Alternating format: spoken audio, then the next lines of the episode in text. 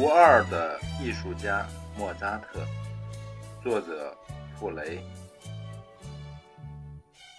在整部艺术史上，不仅仅在音乐史上，莫扎特是独一无二的人物。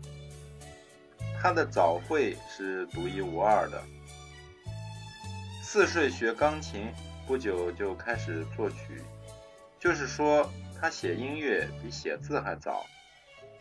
五岁那年，一天下午，父亲利奥波德带了一个小提琴家和一个吹小号的朋友回来。预备练习六支三重奏，孩子带着他儿童用的小提琴，要求加入。父亲呵斥道：“学都没学过，怎么来胡闹？”孩子哭了。吹小号的朋友过意不去，替莫扎特求情，说让他在自己身边拉吧。好在他音响不大，听不见的。父亲还孤独地说。要是听见你的琴声，你就得出去。孩子坐下来拉，吹小号的乐师慢慢地停止了吹奏，流着惊讶和感叹的眼泪。孩子把六支三重奏从头到尾都很完整的拉完了。八岁，莫扎特写了第一支交响乐；十岁，写了第一出歌剧。十四到十六岁之间，在歌剧的发源地意大利，别忘了他可是奥地利人，写了三出意大利歌剧在米兰上演。按照当时的习惯，由他指挥乐队。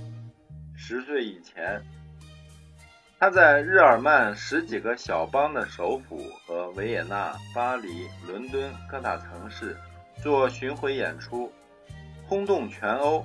有些听众还以为他神妙的演奏有魔术帮忙，让他脱下手上的戒指。正如他没有学过小提琴就能参加三重奏一样，他写意大利歌剧也差不多是无师自通。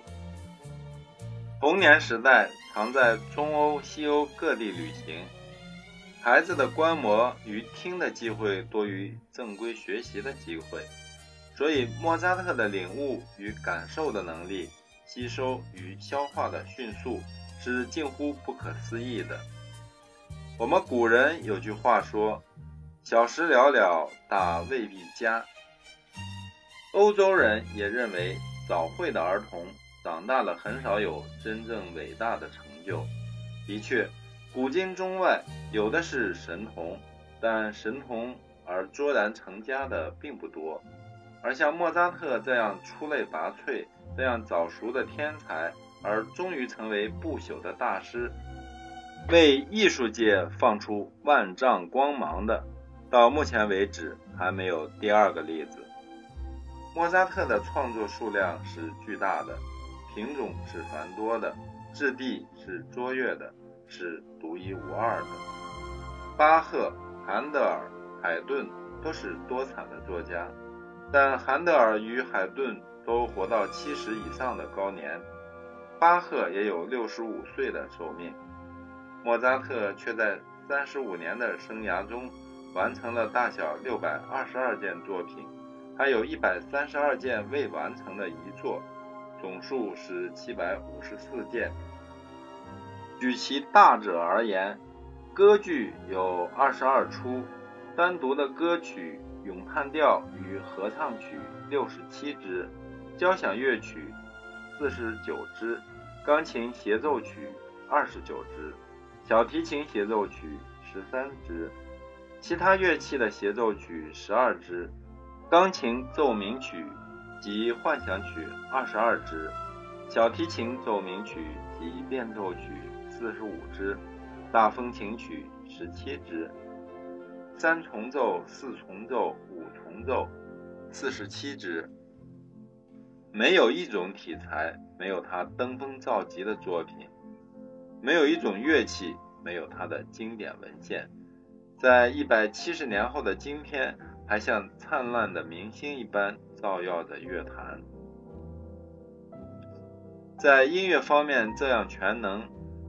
乐剧与其他器乐的制作都有这样高的成就，毫无疑问是绝无仅有的。